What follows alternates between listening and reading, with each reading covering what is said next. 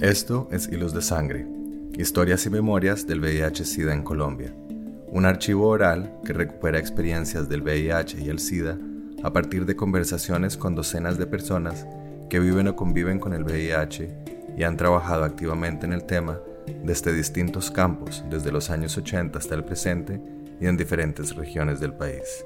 Yo soy Carlos Mota. Y yo, Pablo Bedoya.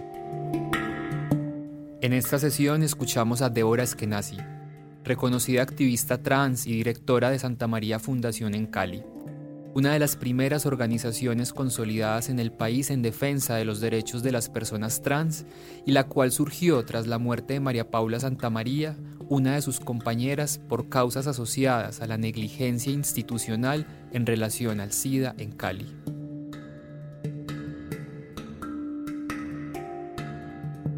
Yo soy Débora, eh, hago parte del equipo de trabajo de Santa María Fundación, soy cofundadora y desde sus orígenes también la directora ejecutiva, a pesar de que ese asunto al interior de Santa María es más como para responder a los dramas de afuera, que aquí tratamos de tener un trabajo como horizontal y colaborativo y eh, nuestra organización lleva 17 años y sumando en el activismo por la lucha de los derechos de las personas trans, de la que hago parte, por supuesto. Y uno de los temas que ha sido, digámosle, de interés desde siempre ha sido el tema de salud sexual y salud reproductiva. Ahora la nombramos así porque en sus orígenes, digámosle, el panorama que nos presentaron y que nos enseñaron era VIH. Ni siquiera VIH, sino SIDA. Entonces ahora hablamos de salud sexual y salud reproductiva como uno de los temas estructurales de interés de la organización. Creo que sí fue la primera organización como legalmente formalizada aquí en el suroccidente colombiano y llegamos precisamente como Santa María nos constituimos a partir de un hecho doloroso, la muerte de nuestra hermana María Paula Santa María, por eso llevamos el nombre de Santa María, reivindicando un poco su historia. Y la compañera muere eh, en fase SIDA por desatención hospitalaria en el Hospital Universitario del Valle. A partir de, digámosle, haber guerreado con ella, no teníamos mucha información, éramos eh, muy bonitas, pero no teníamos mucha información de este asunto del VIH, al menos no todas las que estábamos allí acompañándola. Y eh, a partir de eso decidimos constituir una organización que facilitara, que permitiera, que impidiera de alguna manera ese tema de las muertes que para nosotras son muertes muy violentas también por nuestras compañeras en el tema de desatención hospitalaria o negación de servicios en centros eh, hospitalarios y de salud. Y nacimos en el 2005, precisamente un año después de la muerte de María Paula, que coincidimos en el mismo sitio, en una discoteca donde María Paula había sido ganadora de un concurso Transfor, que se llamaba, la discoteca se llamaba Romanos Club y allá hacían un concurso de transformismo. Ella eh, participa allí, gana y eh, María Paula era solamente María Paula, no tenía un apellido. Después ella, en, en este drama de, de, verse bella y tal, eh, la invitaron a un reinado, le asignan señorita Antioquia, dice, Marica, no, no, no tengo apellido, ¿cómo voy, qué, qué reina voy a hacer yo sin apellido? ¿Y qué departamento te tocó? No, pues que Antioquia. Y dice, bueno, entonces un apellido cachucido de Antioquia y le nombrábamos algunos apellidos y a ella le, sonó mucho el Santa María. Y dijo, ay, María Paula Santa María. Entonces, a partir de allí, eh, ya no éramos las amigas de María Paula, sino la Santa María. De hecho, cuando iniciamos formalmente a la organización, ya éramos conocidas como la Santa María. Ahí coincidimos con María Belén Correa, estás en, el, en la sala de juntas de María Belén Correa, la foto está aquí en la pared, una, una lideresa trans argentina, exiliada en los Estados Unidos por su activismo en ese momento. Y la vieja, pues, además de que su belleza y su estatura eran notorias, una mujer rubia, súper alta, eh, y nosotras bien mariconas, bien lorudas, compartíamos la barra, y ella nos dice, oye, ¿por qué, qué pasa aquí en Cali que no hay chicas en el activismo en VIH? ¿Y cómo así? ¿Qué pasó? Cuando eso no estaba conformada Santa María. Entonces diciendo es que vengo a un encuentro internacional y nacional de VIH y cuando le pregunto a la gente que organiza me dicen que aquí no hay chicas. digo, pues esto está lleno de maricas, como que no. Y saliendo de allí, salimos a mostrarle las zonas de trabajo sexual. Yo tengo, digámosle, a mis 17 años yo me tiré a la calle a putear, bueno, lo que les pasa a muchas o nos pasa a muchas, y por supuesto conocía el Pocotón. No estaba ubicada en el momento porque yo había vivido unos tiempitos fuera del país, y algo así que me estaba como volviendo a acomodar acá, pero sí conocíamos muchas nenas, eh, también con... Eh, a partir del, del trabajo y del activismo show que hacía María Paula, y ella nos dijo, bueno, ustedes ya tienen nombres, tienen un trabajo porque hacíamos una especie de, de ayudas humanitarias con las compañeras. Saliendo de la discoteca íbamos a emborracharnos con ellas, a compartir cualquier vaina, a comer algo con ellas, o bueno, estar ahí un poco en la noche con ellas.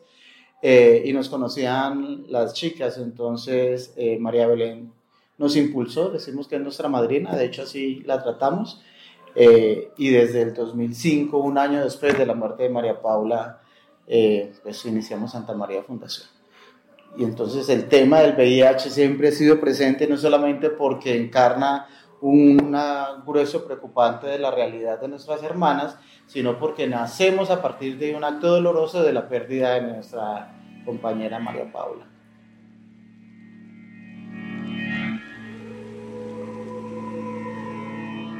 Nuestras compañeras se siguen muriendo. De pronto no la misma cantidad, no de la misma forma, pero el contexto del momento es que María Paula venía muy enferma. Ella eh, era una mujer gorda, pues no gorda, de, de, talla grande, pero era una mujer llena. Eh, y bueno, con su show y tal, ella dijo, ay no, yo quiero ser más delgada. Tú sabes que le imponen a una también unas vainas de la belleza y la vieja se metió en esa lora de quererse ver más delgada empezó tratamientos de eh, terapia, ¿cómo se llama eso? Que le ponen inyecciones para adelgazar, eh, y dietas y no sé qué, entonces estaba muy delgada y la veíamos muy delgada, pero creíamos que era esa vaina. Y para una Semana Santa, de hecho en el, el, año en el que muere, ella muere en mayo, eh, la Semana Santa fue como en abril de ese año, ya la vemos ciertamente mejorada. Entonces la abordamos, otra amiga y yo le dijimos, bueno, marica, ¿qué es lo que está pasando? ¿Vos cómo vas con el tema de lo que te conté? Lo que te conté es, ¿no? De lo que te conté, ay, no, marica, pues yo no me quiero enfrentar a eso porque si voy a salgo positiva, pues si sales positiva aquí vamos a estar y le vamos a dar frente a esa mierda, ¿qué más va a pasar? Eh, la vieja con mucho temor, digámosle, se dejó orientar después de estar pasando de voy al médico, voy al médico, voy al médico, entenderás que sin seguridad social aún persiste, digámosle, un número altísimo de nuestras hermanas que no tienen una afiliación al sistema de seguridad social en salud. Eh, entonces lo asumíamos como las amigas, ¿no? El costo de eso lo asumíamos las amigas. Y eh, la compa, vamos a un examen, de hecho, a hacerse la prueba del examen a la Cruz Roja. Y la médica en la Cruz Roja dice, no, yo no te puedo dejar ir para tu casa, te tienes que hospitalizar ya y le dio remisión de urgencia. De hecho, de la Cruz Roja se la llevaron para el San Juan de Dios, el Hospital San Juan de Dios acá, en una ambulancia. Y a partir de allí, pues le empezaron a hacer exámenes, la vieja seguía muy delicada, no reaccionaba, y eh, la tenían que remitir al hospital departamental por el nivel de complejidad de la enfermedad y los aparatos y toda esa vaina, y ella no quería ir al hospital porque en ese hospital ya se habían muerto varias personas cercanas a ella, como en unos contextos en los que luego ella muere también. Y dijimos, mana, ¿es eso? ¿Es tirarnos el arriesgón de que te vaya divino, porque vamos a estar allí acompañándote, o definitivamente esperar a que te mueras aquí o en tu casa? Entonces ella accedió a ir al hospital y el mismo día en que ella ingresa fallece. Eh, tenía un cuadro de neumonía la ponen en una camilla sin ni siquiera una sabanita, pues me imagino ese frío del hospital le agudizó más su vaina. Ella ingresó como a las 4 de la tarde y a las 7 de la noche nos llamaron que había muerto.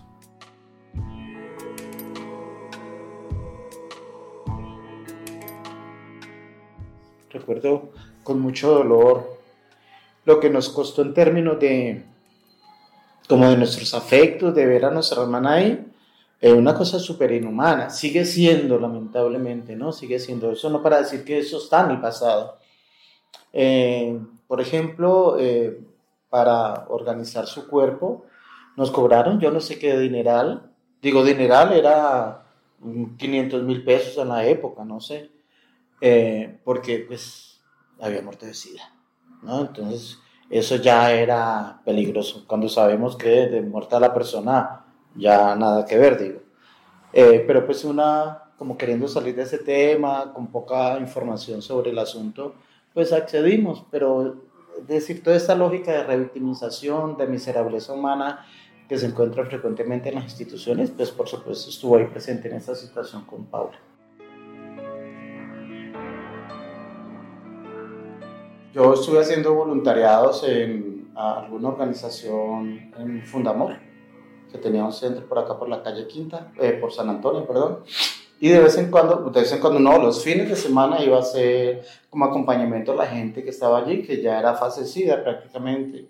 Y hacían voluntariado también los fines de semana. Eso lo, lo terminé allí porque luego han cambiado el, el sitio para otro lugar. Y también hacían voluntariado acompañando a la gente eh, en fase SIDA en el hospital departamental. Eso era todo lo que yo conocía, ¿cierto? Como, sin embargo, otras compañeras eh, conocían un poco el activismo de VIH, pero como de nombre, ¿no? Entonces conocía que Profamilia hacía como por allá algo, ¿no? Como que condones y eso es más o menos lo mismo. Y eh, otras organizaciones con las que ella se relacionaba. Entonces, eh, cuando dijimos, bueno, vamos a mirar esta vaina, ¿qué le podemos hacer? ¿Qué podemos hacer? Eh, nos acercamos, como recibiendo ayuda, nos acercamos a una organización que es la Corporación de Lucha contra el SIDA. Fantástica para, para su momento y aún es una organización aliada eh, pero pues eh, la cosa ya estaba tirada, la suerte de María Paula, ¿cierto? No tuvimos como apoyo porque lo que estábamos buscando ellos no lo podían dar. Eh, y a partir de habernos consolidado como organización, dijimos, bueno, ¿qué temas vamos a trabajar? ¿Qué líneas de trabajo vamos a tener? Y el VIH era una de esas líneas de trabajo y empezamos a visitar a las organizaciones, así empezamos a buscar a las organizaciones que trabajan en VIH y nos encontramos a Taller Abierto, que nos abrió las puertas ciertamente, a Fundación, eh, había una, una, organización Fundesalud, estaba otra, los nombres, yo soy terrible con los nombres, ¿eh? Había otra organización de Vivir Mejor que para el momento ya se había cambiado el nombre por no sé qué vainas, problemas que tuvieron jurídicos.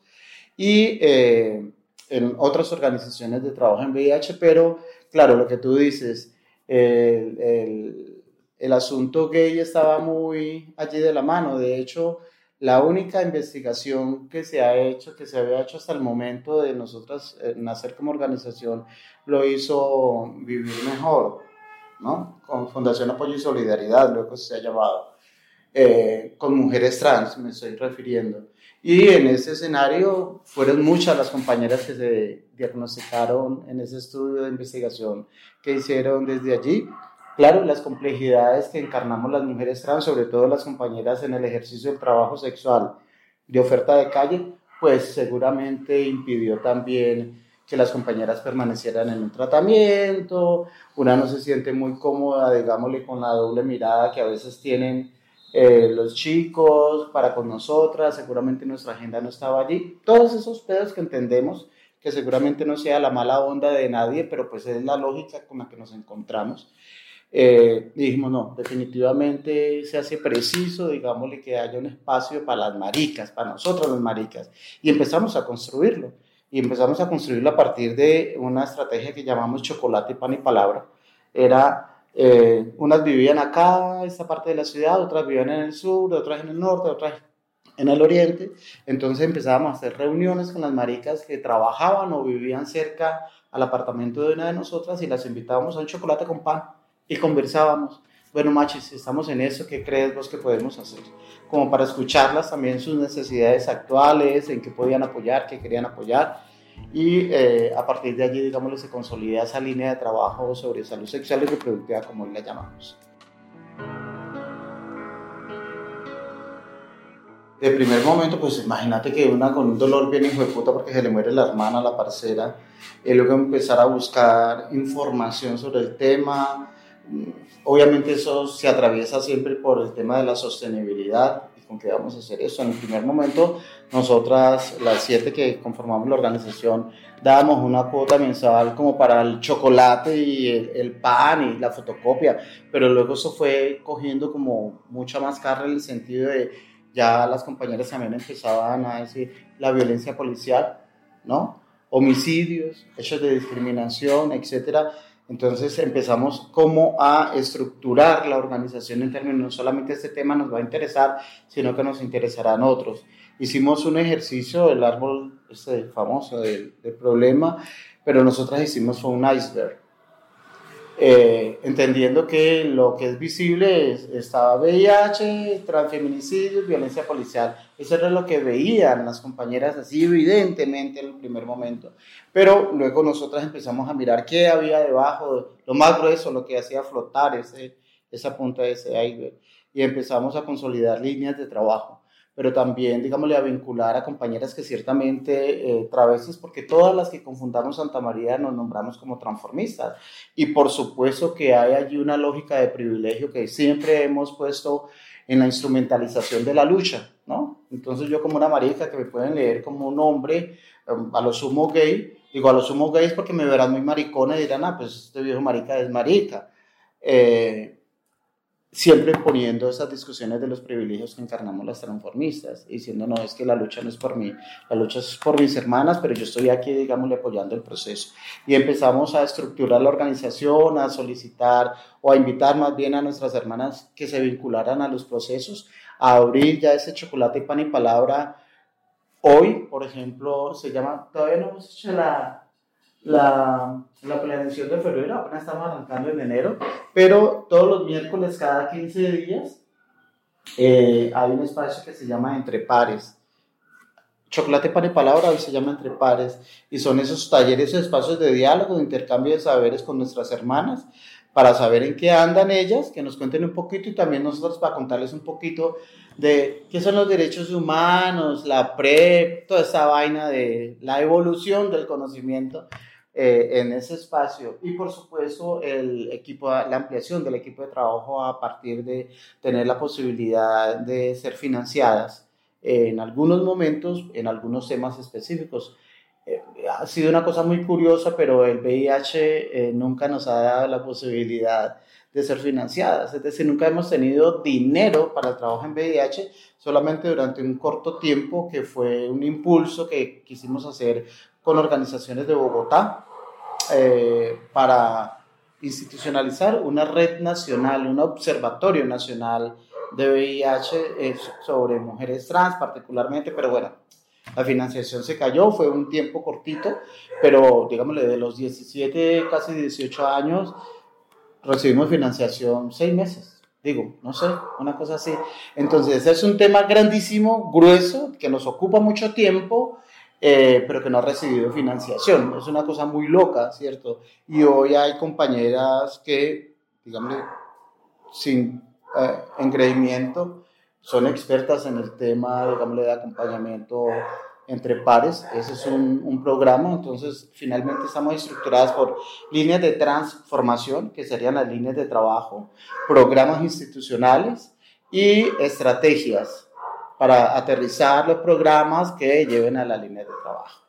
Ahí está el brochure, te lo puedo compartir por si de pronto te lo puedo compartir. Entonces, digamos, les ha evolucionado, pero a partir de eh, permanecer en ese diálogo con las hermanas de estamos necesitando eso, estamos necesitando eso, eso es lo que está pasando, nosotros también leer la realidad, mirar a ver oportunidades, por dónde se está moviendo la cosa, digo, por ahí va el asunto del VIH, pero sigue siendo una cosa súper quejosa en el, en el, tema del VIH. De hecho, el año, el 15, creo que fue el 15 de diciembre que hicimos Navitrans, que es una estrategia nuestra, es el espacio de compartir la Navidad con las hermanas. Eh, pues quisimos tener un acto de memoria con las que se habían ido el año pasado, o de manera violenta, que fueron como siete, o por muertes asociadas a negación de servicios o, desatención hospitalaria, fueron 17 en el Valle del Cauca. con el subregistro tan alto que tenemos nosotras a partir de toda la lógica de barreras que nos pone para recibir la información, toda esta mierda institucional de aquí está, todo está divino, ¿eh? ¿Qué te pasa? Todo está marchando perfecto. Entonces una dice, eh, 15 compañeras registradas en el Valle del Cauca que murieron, la mayoría de ellas fallecida, por no decir de todas, de pronto habrá una que haya muerto por transformación corporal también asociada en un contexto de, de VIH, eh, pues una dice, sigue siendo una locura, sigue siendo una pandemia. Ahora, frente a ese tema, tú decías ahora de, de las discusiones que hemos tenido con, con, los gays, con algunos gays, los que han estado allí, algunos de ellos, ¿no? Que son terribles, que son terribles. Eh. También los hemos tenido con... Eh, distintas instituciones, distintas organizaciones, distintas miradas. Por ejemplo, solamente como para explicarme, nosotras eh, nos resistimos mucho y nos da mucha piedra que sigan diciendo cuando la escuchan a una que VIH no es lo mismo que muerte. No, pero VIH no es lo mismo que, que para vos, para vos, para nuestras hermanas, sí, mira, mírala así, ver, se siguen muriendo, maricón. ¿Sí me explico? Entonces VIH en una marica otra vez y puta, sí es lo mismo que, que muerte. Porque no le dan los antirretrovirales, seguramente no está afiliada, les hacen los exámenes de, de pruebas para conocer su diagnóstico, necesitan mostrar su indicador, la marica la dejan patinando, se murió y ¿quién llora una marica? Decimos nosotras. ¿Quién llora una travesti?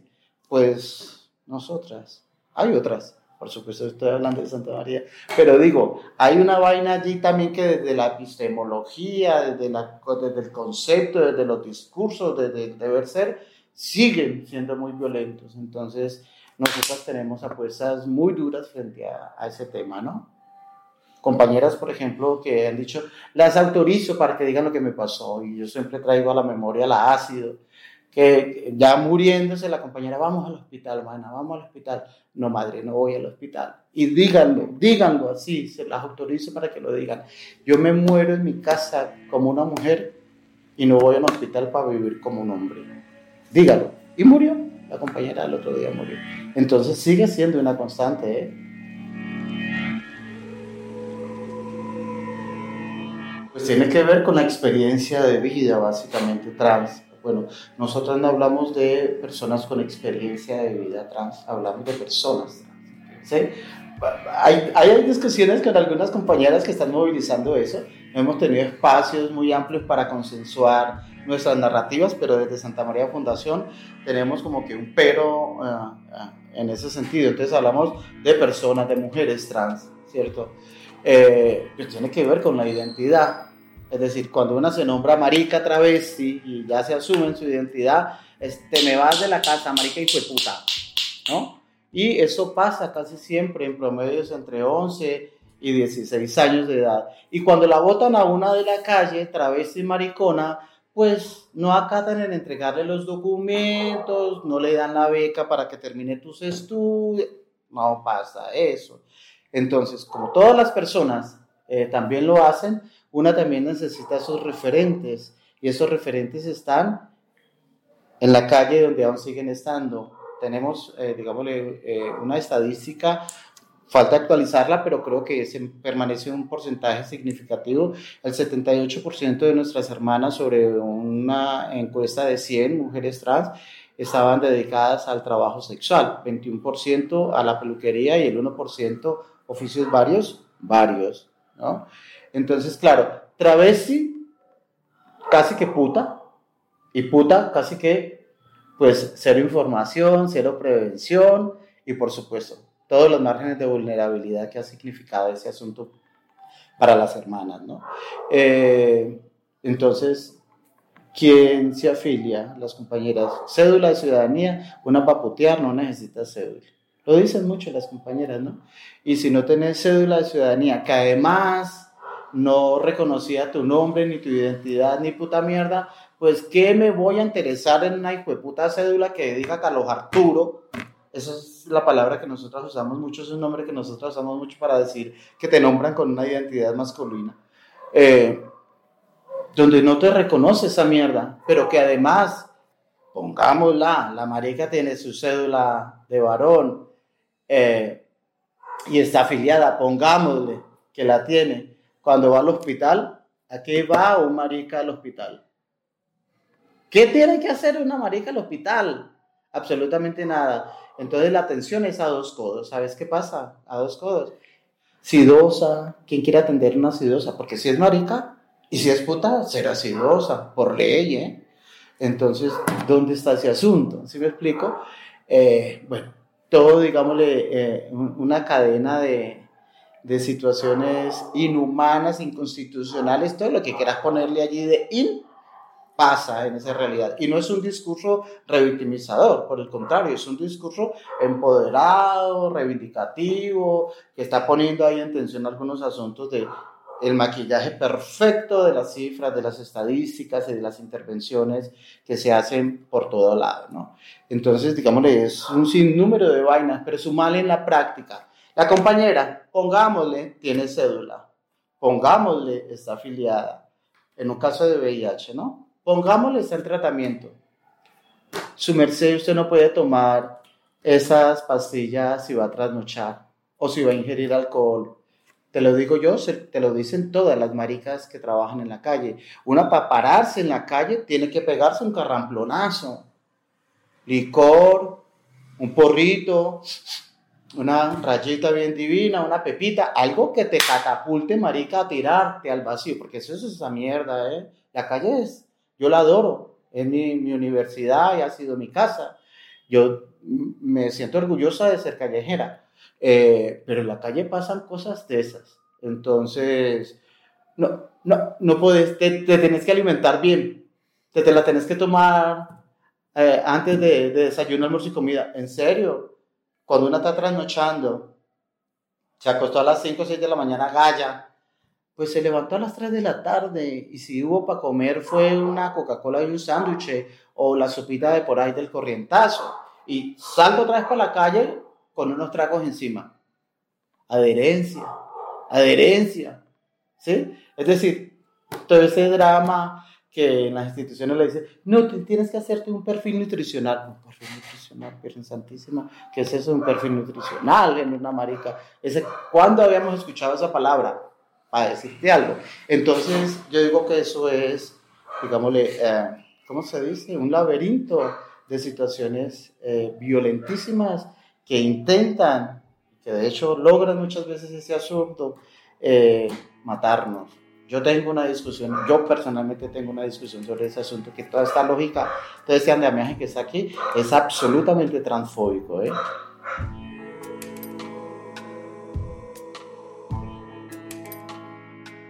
Entonces, mira, eh, homicidios, abuso policial y VIH, no es lo que se ve. Y después empezamos a describir lo que está oculto, la negación de acceso a la justicia, falta de garantías en establecimientos carcelarios, transformaciones corporales inadecuadas, eh, inadecuada atención integral en salud, violencias derivadas de múltiples discriminaciones, machismo, transfobia, una sociedad gonorrea, un gobierno macabro, una iglesia hija del coño, ¿sí? una academia que nos sigue instrumentalizando, que sigue hablando de nosotras y muy mal, por demás. Entonces, digámosle, empezamos a, a poner, a entender, digámosle, qué está originando este drama. La transfobia es un resultado de, y lo tenemos clarísimo, pero de qué es lo que eh, se está generando es que hemos intentado como ponerle allí palabras y eso ha significado que estableciéramos nuevos discursos reivindicativos, nuevos diálogos con organizaciones, con la academia, con la gente, porque, pues claro, una no tiene la varita mágica para decir, ah, es en la academia donde está el pedo también y la varita mágica ya, todo maravilloso. Pues hay que entrar a incidir en la academia para tener diálogos horizontales. Entonces, con la academia estamos dándonos peleas con eh, este tema de que reconozcan nuestro saber y nuestro hacer para poder superar esos asuntos. Entonces, voy a poner solamente un ejemplo, eh, Paulo. La academia es una gonorrea, ¿cierto? Pero no, digo, no toda la academia, esa academia gonorrea es una gonorrea. Entonces, por ejemplo, esa es una buena experiencia de trabajo colaborativo, de diálogo horizontal. Eh, la Universidad de Antonio Nariño venía a hacer una investigación sobre el uso del condón y mujeres trans. Tú sabes, salió la convocatoria y se presentaron. Ah, ¿dónde habrá maricas para preguntarles de esto? Ay, Santa María, vamos a tener maricas.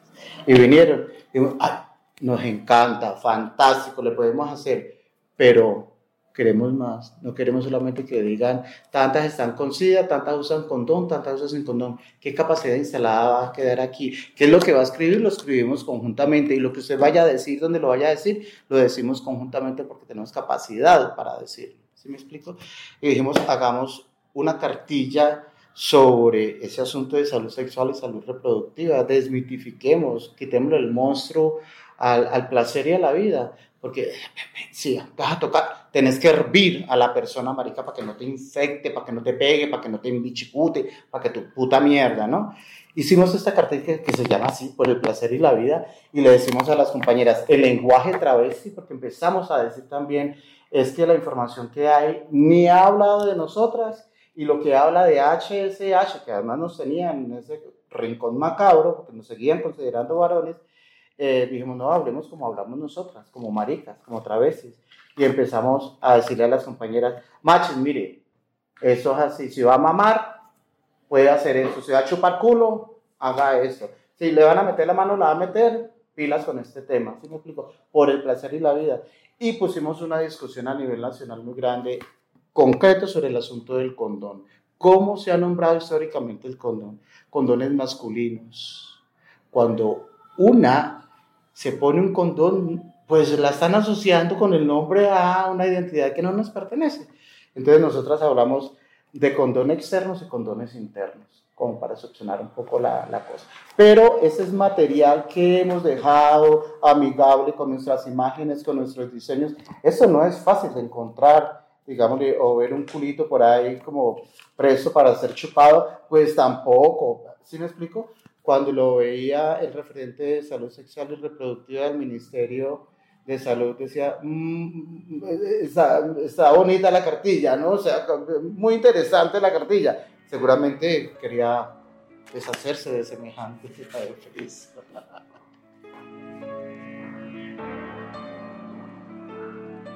que hemos politizado el saber de de la calle, de las maricas, de las putas, y se lo hemos puesto en evidencia con quienes hemos hablado. Entonces con la academia ya te da un ejemplo, ¿sí me explico?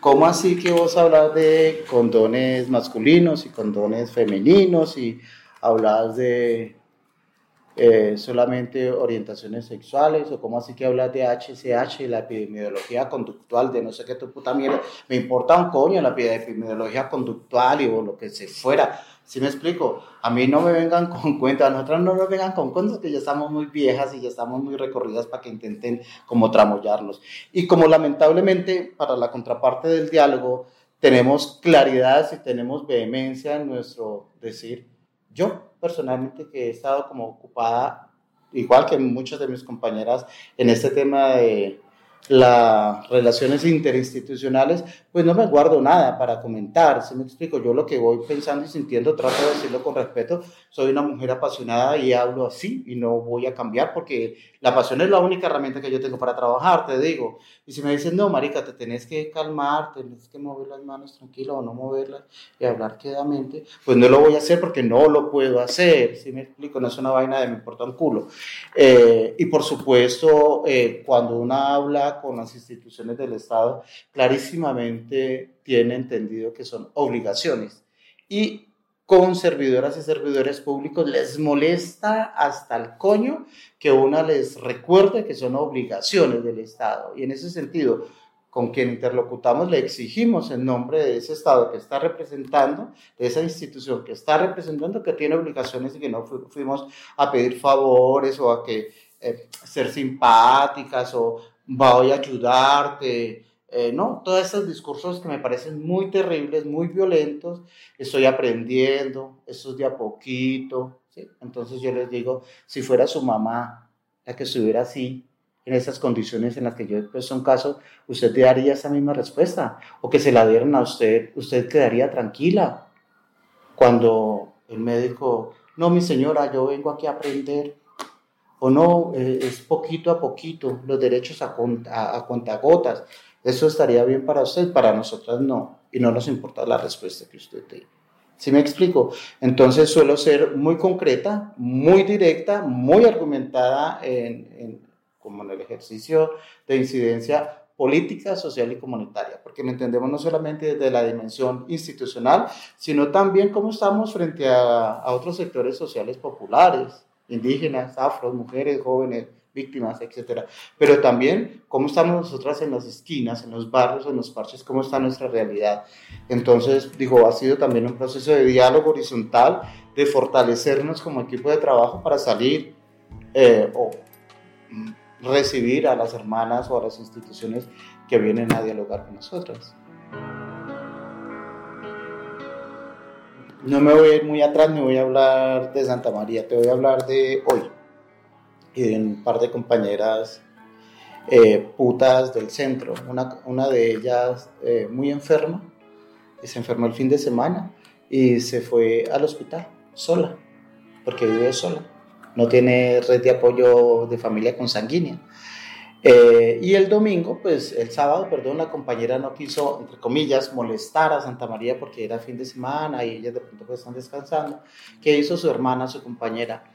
Fue, le llevó ropita, le llevó comida, iba, le llevaba comida sábado por la noche, el domingo fue y le llevó desayunito, almuerzo y comida, ropita, le ayudó a vestir, eh, a preguntarle, ¿qué hubo, mana? ¿Cómo vas? Aquí estoy. Cualquier cosa y a dejarle cinco mil pesos para que recargara el teléfono y se comunicara en cualquier momento.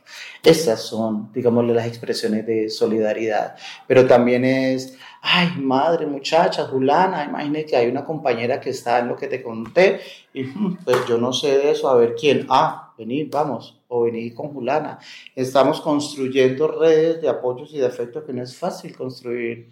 Eh, redes de trabajo entre ningún grupo social humano, no solamente para ponerlo, es que las maricas son muy difíciles. Por supuesto tenemos tópicos, pero eh, pasa por toda parte construir esas redes, eh, la llamadita, que hubo machis, el asunto eh, y ese espacio ha facilitado un poco de hablemos de nosotras, entre nosotras, aquí. De aquí en adelante el silencio tendrá que ser, digámosle, pues oportuno, ¿no?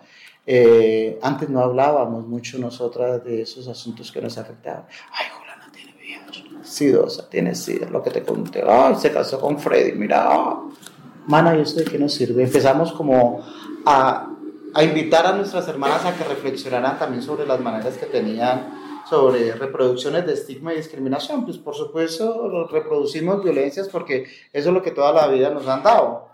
Pero hemos puesto, digamos, esa nos hemos puesto también en la tarea de no discriminación por nada, por ninguna condición médica ni por ninguna condición estética. Si te parece gorda, fea, vieja, blanca, eh, sin silicona, Mana es una mujer, es una hermana y aquí la respetamos. Entonces, respetémonos. Por eso las fiestas nuestras y nos dicen, marica, pero ustedes cómo hacen una fiesta con, con maricas de la calle y no se matan.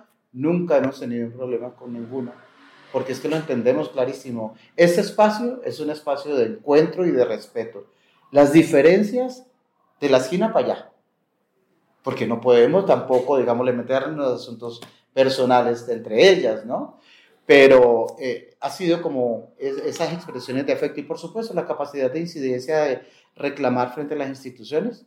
Eh, no nos dejamos esperar para absolutamente nada. A partir de orientar a las compañeras sobre el debido proceso en términos de su atención adecuada, cuando no hay una acción inmediata. Entonces tenemos un, un paso a paso, entonces es el derecho de petición, la tutela, eh, el escándalo en Twitter y en redes sociales, le llamamos el escandalatón, y si no, está la quebratón de vidrios, porque nos ha tocado, y aún, y te estoy hablando del año pasado, fuimos en dos o tres oportunidades a quebrar vidrios al hospital departamental de San Juan de Dios porque no atendían a marica, no hubo tutela que valía, no hubo personería que pudiera, no hubo defensoría, la Supersalud brillando siempre por su ausencia, la Secretaría de Salud brillando por su ausencia, tocó ir a quebrar vidrios, amor, porque qué más íbamos a hacer. Entonces las maricas, como ya tenemos esa historia, pues nos queda fácil alimentarla, ¿eh?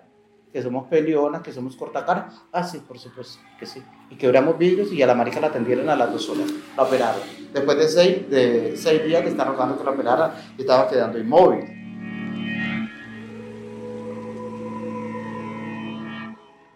Yo creo que ha funcionado mucho el empoderamiento, el diálogo horizontal entre nosotras, entre pares, entender nuestras necesidades.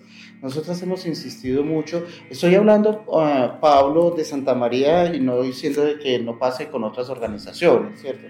Nosotras hemos insistido mucho en ese asunto de formarnos, de empoderarnos eh, formamos desde nuestras maneras y nuestras formas y necesidades. Y hemos desarrollado, que es uno de los programas también de Santa María, la Escuela de Formación Política para Mujeres Trans. Entonces, de alguna manera, eso ha servido para que hoy en la ciudad, y lo decimos no con orgullo, sino con mucho compromiso, hoy hay lideresas en la ciudad que están respondiendo a otros temas y a esos también de salud eh, a partir de haber recibido un proceso de formación en Santa María. ¿Sí me explico?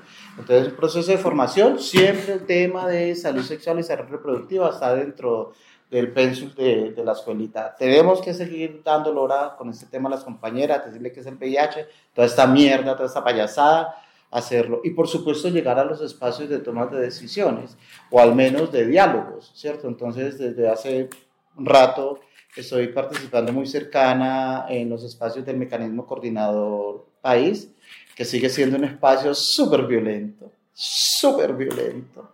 Eh, pero que pobre hijo de puta, eh, pues yo estoy allí, me importa un culo, si le explico, si soy la más querida. Eh, yo les digo, me pueden hacer mal de ojo, que yo estoy cerrada, no se preocupen. yo soy cínica, ¿sí me explico? Porque me da mucha putería lo que pasa acá y ver el cinismo cómodo de, yo hablo de la burguesía filántropa de la financiación de VIH. Entonces el Fondo Mundial es una gonorrea, parce, es una gonorrea. Le pusimos quejas, denuncias, un cartapacho, una AZ, Pablo, una AZ llena con toda la información sobre violaciones de derechos humanos durante la implementación del proyecto del Fondo Mundial en la novena ronda. Creo que fue en la novena ronda. Y también lo digo con, con autorización y consentimiento informado. Eh, la Tibisay.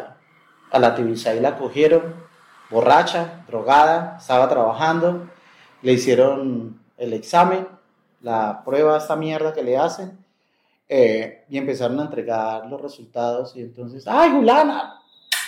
Fantástico, saliste bonita. Julana, fantástico. A Tibisay, ay, vení que te quiere decir algo, se la llevaron para la esquina y la compañera llegó descompuesta llorando y luego dijo, no, me voy para la casa, llorando. Y entró enferma, no la vincularon, el proyecto del Fondo Mundial hizo pasar a hombres, a varones que les pagaban dinero para que se hicieran pasar por mujeres para alcanzar la estadística.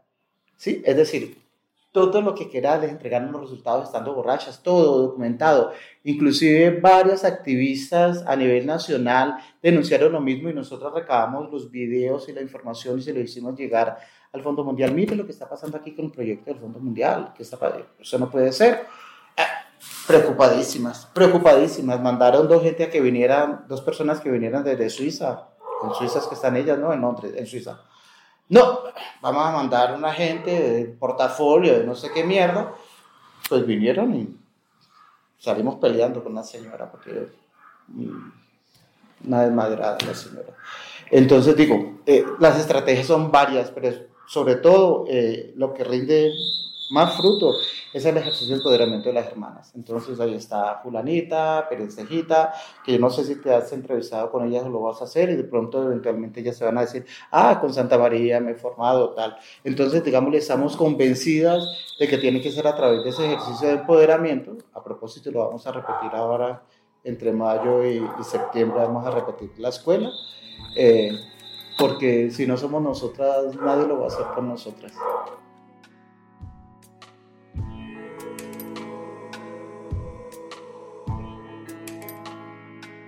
Pues creo que tiene que ver con eso estructural e histórico que está asociado a nuestra identidad. Y es, no, diabólicas, malas, el coco, uh, ¿sí me explico? Entonces los temas que nos han llegado a nosotras han sido de esa naturaleza. Eh, salud sexual y salud reproductiva es, no, no te puedes poner tetas. Eso es para, o sea, vos sos un hombre, ¿qué te pasa? no se puede, ¿no? Entonces no, no es la siempre respuesta que nos han dado a negar, a invisibilizar, a ocultar, a aniquilar la cuerpa travesti, la cuerpa maricona, porque les molesta al establecimiento todo que nosotras seamos felices, que el hecho de asumir nuestra identidad nos genere placer, a pesar de lo que significa en la realidad social asumir una identidad travesti, trans travesti. Entonces dijimos, bueno, ese es otro de los tantos temas. Cuando por allá medio se ha dicho algo de la salud sexual y la salud reproductiva en las maricas es, no, sida, no gonorrea, no sífilis, no, no se puede, porque pues marica, si nos dicen, para poder tener una salud sexual y reproductiva tienes que usar el condón, condón no hay, ¿qué significa? No lo hagas, perra y puta, quédate allí, no, no folles, no disfruta de tu cuerpo, no nada, ¿eh? Entonces dijimos, ¿cómo así? históricamente nos han dicho, no, no, no, no, nos han metido todos esos fantasmas. No, nosotras estamos por fuera de esos fantasmas. Ya están afuera, ya están exorcizados, ¿eh?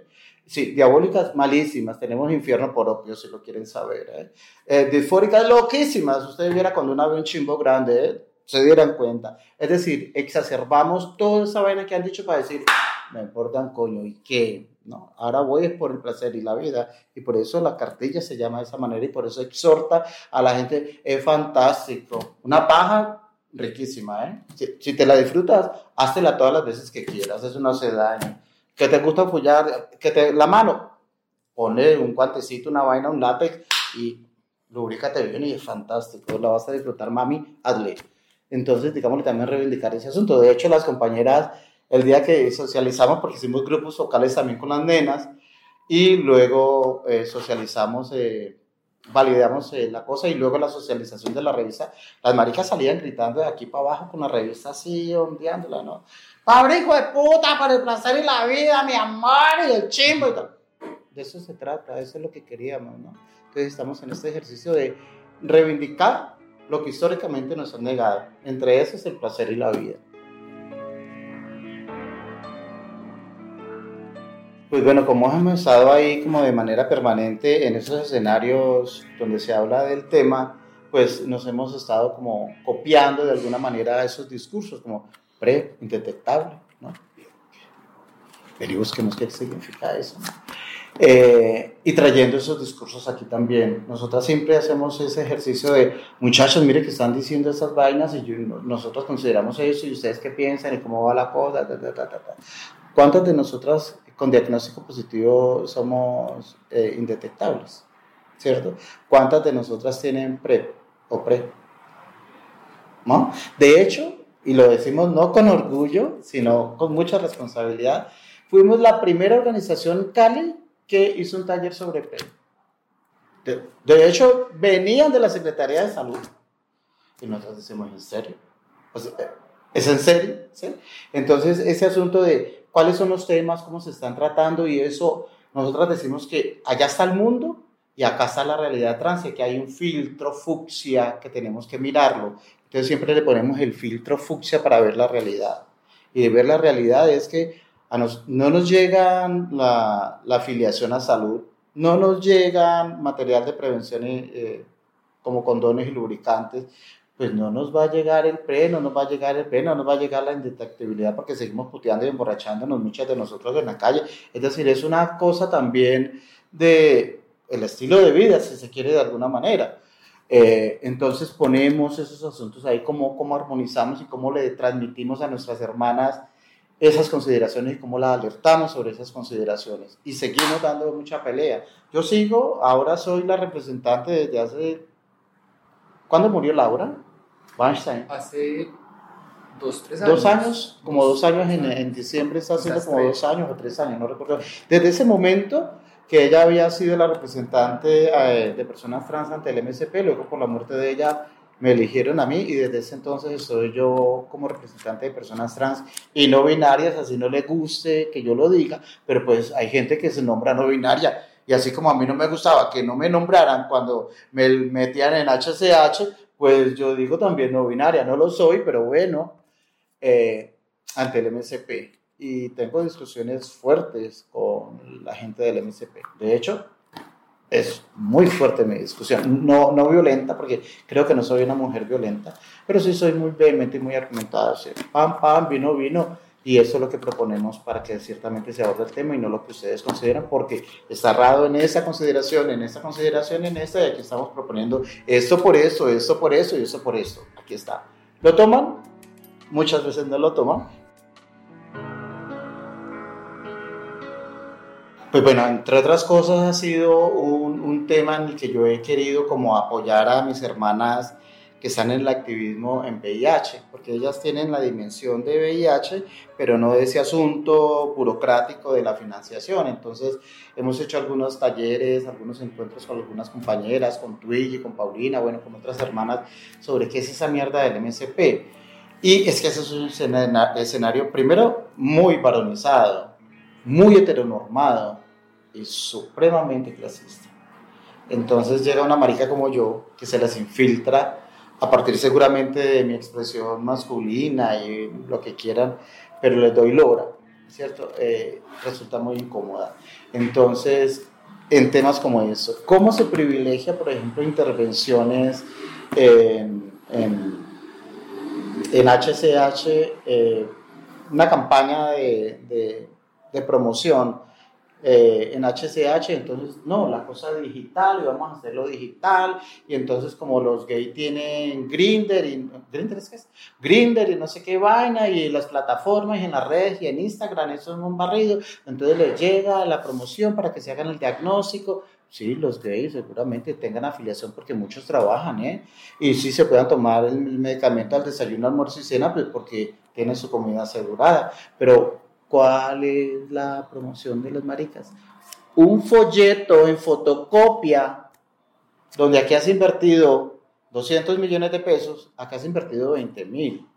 Y es la única. Por supuesto que estamos todavía en el mundo del papel impreso, algunas, ¿cierto? Hay otras que están en lo digital y que ahí están avanzando y tal, pero muchas de nosotras estamos allí, pero muchas de nosotras estamos en la esquina, en la calle, en la putería de la calle, en el barrio. Entonces, ¿cómo vos me pones un centro de atención en, en Juanambú, estrato 6, donde además, por orden del mismo alcalde que hoy está, que repitió eh, el primero hace años, que nos sacaron de allí porque una compañera se vio obligada, se defendió y un man resultó muerto, un hombre blanco propietario resultó muerto y eso fue suficiente para que el alcalde cerrara toda la ciudad. Y la oficina LGBT la pones allá en ese sitio, eso me parece muy cabrón.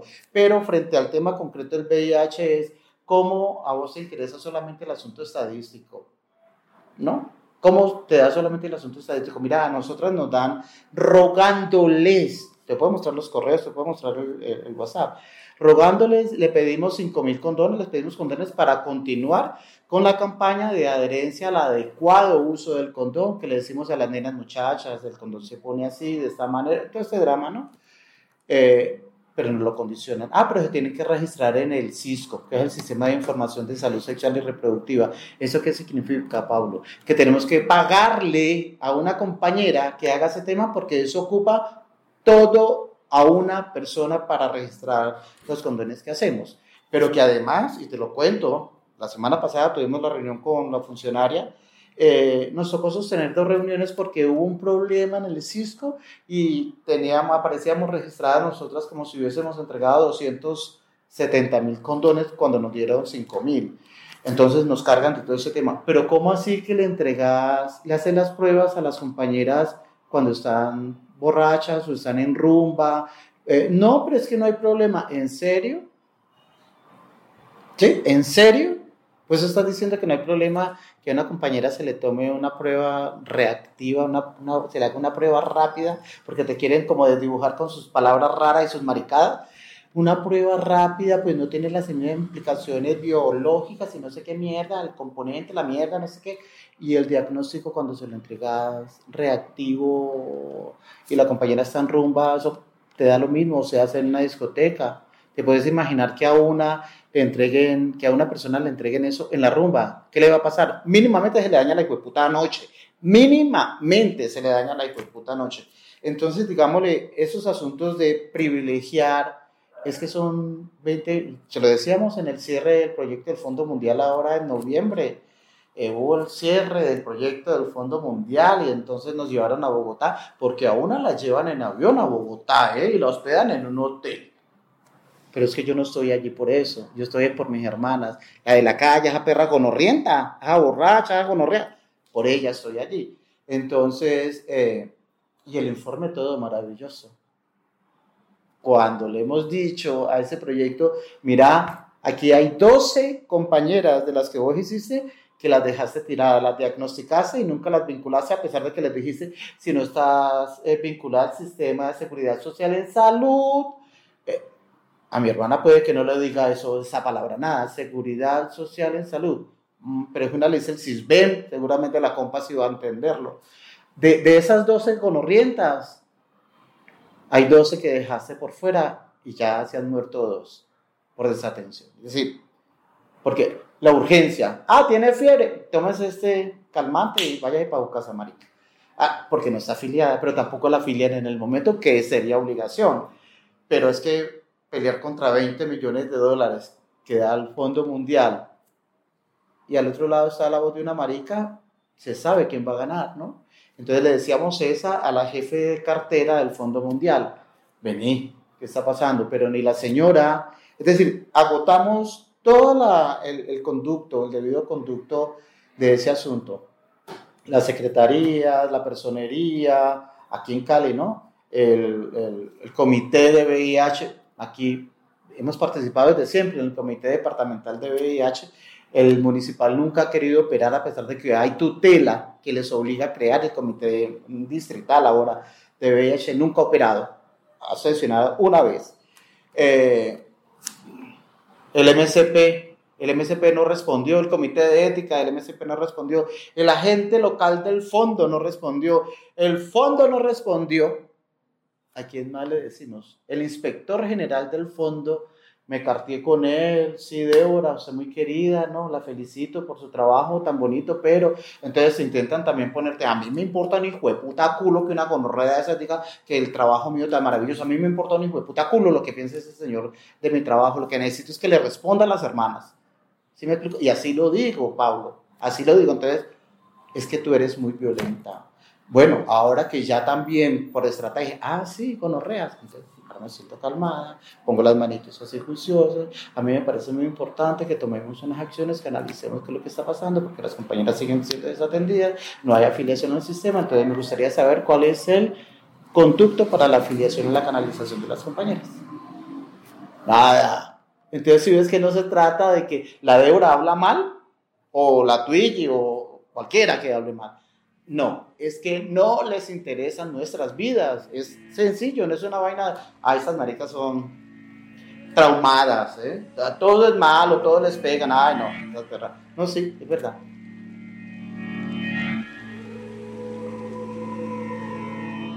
Si me lo preguntas a mí como Débora, como la marica de la calle, digo, la perdimos, papi. La perdimos. No con el asunto desesperanzador, porque yo no lo dejo fácil nunca, no lo he dejado fácil nunca, creo. Eh, y siempre la he. Tengo una vaina en mí que la guerreo, ¿sí me explico? No la dejo fácil. Es lo último, eh, es mi vaina de, de, defender mi dignidad. Pobre hijo de puta. Esa es mi palabra, pobre hijo de puta, allá voy. Pero frente al VIH yo la veo muy complicada porque no está prestado el sistema de salud para responder a las necesidades, especificidades, particularidades y singularidades de los grupos poblacionales que se dicen estar atendiendo. Y hay una cosa muy cabrona, esa vaina de grupos claves, población clave. ¿Clave para qué? ¿Clave de qué? ¿La clave de qué? ¿Sí me explico? ¿Quién lo dice? ¿Y para qué lo dice?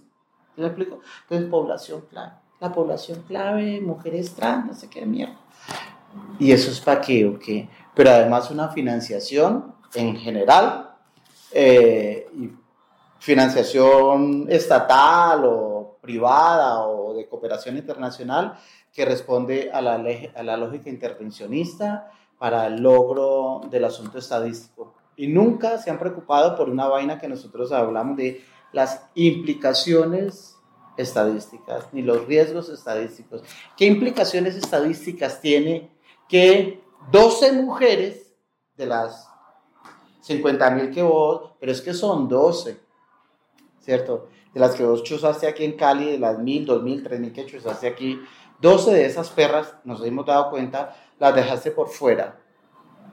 Mira esa lógica de entendimiento que vos tenés de el efecto de bola de nieve, la cascada de no sé qué riesgo, toda esa mierda que vos sabés, mírala que puede significar también, no para decir que mis hermanas sean el vector de infección o cuerpos peligrosos, es para decir, son 12 ciudadanas, 12 seres humanos que se están viendo afectadas por esa mierda y vos no las has. Y entonces, ¿de qué estás hablando de cero estigma cero discriminación?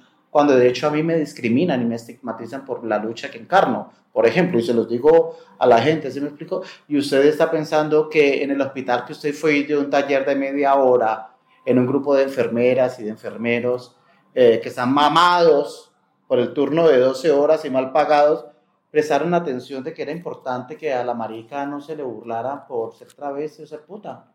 ¿Usted está convencido de eso? ¿Sí me explico? Es decir, la hipocresía del deber ser es una lógica cotidiana, es una vaina muy, muy tesa. Entonces, yo la veo muy complicada, la verdad. Sumado al hecho de que seguimos siendo objeto de eh, la extranjerización de vainas que no se piensa, ah, esto funcionó allá, aquí tiene que funcionar, ¿no? Entonces, las locas andan como locas, eh, follando con el pre sin condón. Ahora mira, en Europa, en España, que día veía yo el informe, una eh, gonorrea multiresistente, ya no hay ningún cantres, ninguna penicilina que le calme, ¿sí me explico? Pero también es desde a dónde están hablando las locas, sobre todo las gay, ¿eh? que imponen moda en alguna vaina. Eh, pues esas perras tienen afiliación al sistema de seguridad social y en Europa. ¿Sí me explico? Aquí estamos en Colombia y no tenemos seguridad social. Entonces, pero pues en España. Y hay una cosa que a mí me ha parecido muy, no digo simpática porque lo puedo como hiperreducir, pero sí que llama la atención y es ese brinco cuántico que se dio históricamente entre, la, entre el asunto del VIH y la migración de maricas. El primer caso de VIH en Colombia se registró en 1982. Papi, las maricas empezaron a, y digo empezaron porque yo no lo hice, eh, o lo hice ya más vieja, en 1981, entre el 81 y el 82, el 83, las maricas estaban viajando todas. Entonces, mira, te lo voy a poner así. 1980, voy a poner 82 para hablar. 1982, eh, 81, las maricas empezaron a ir para Europa, ¿cierto? ¿Qué había aquí? Rápidamente. Violencia policial.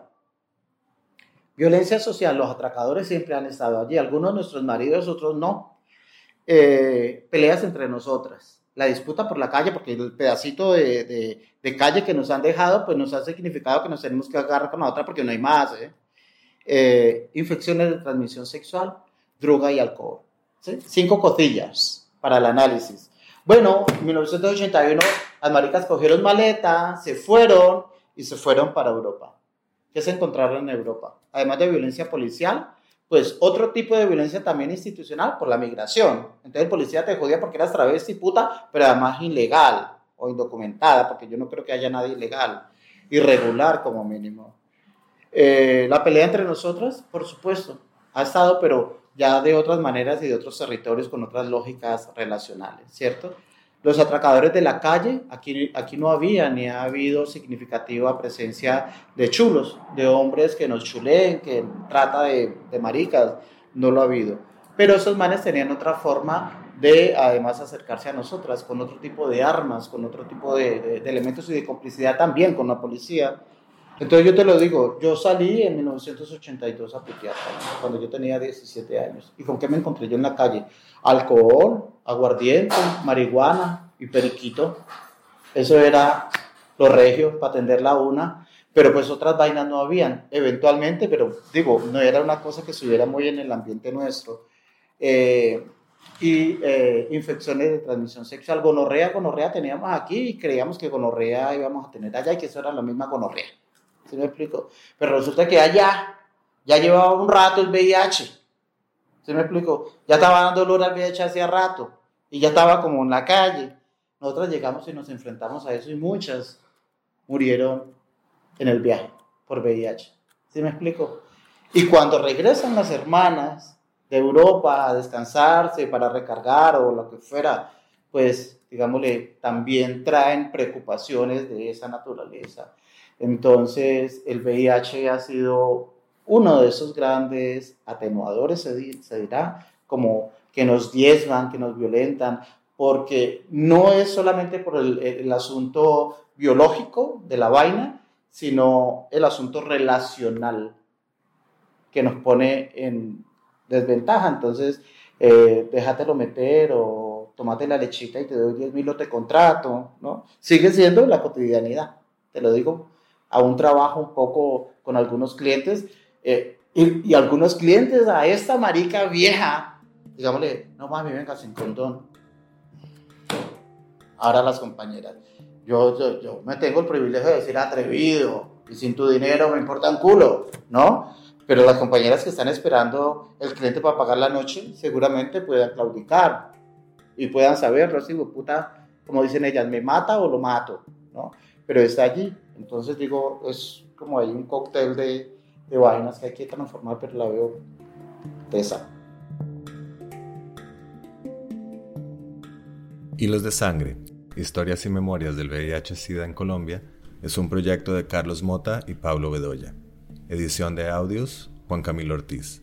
Con apoyo de Penn Mellon Just Futures Initiative, Museo de Arte Moderno de Bogotá y Grupo de Investigación en Intervención Social, Universidad de Antioquia.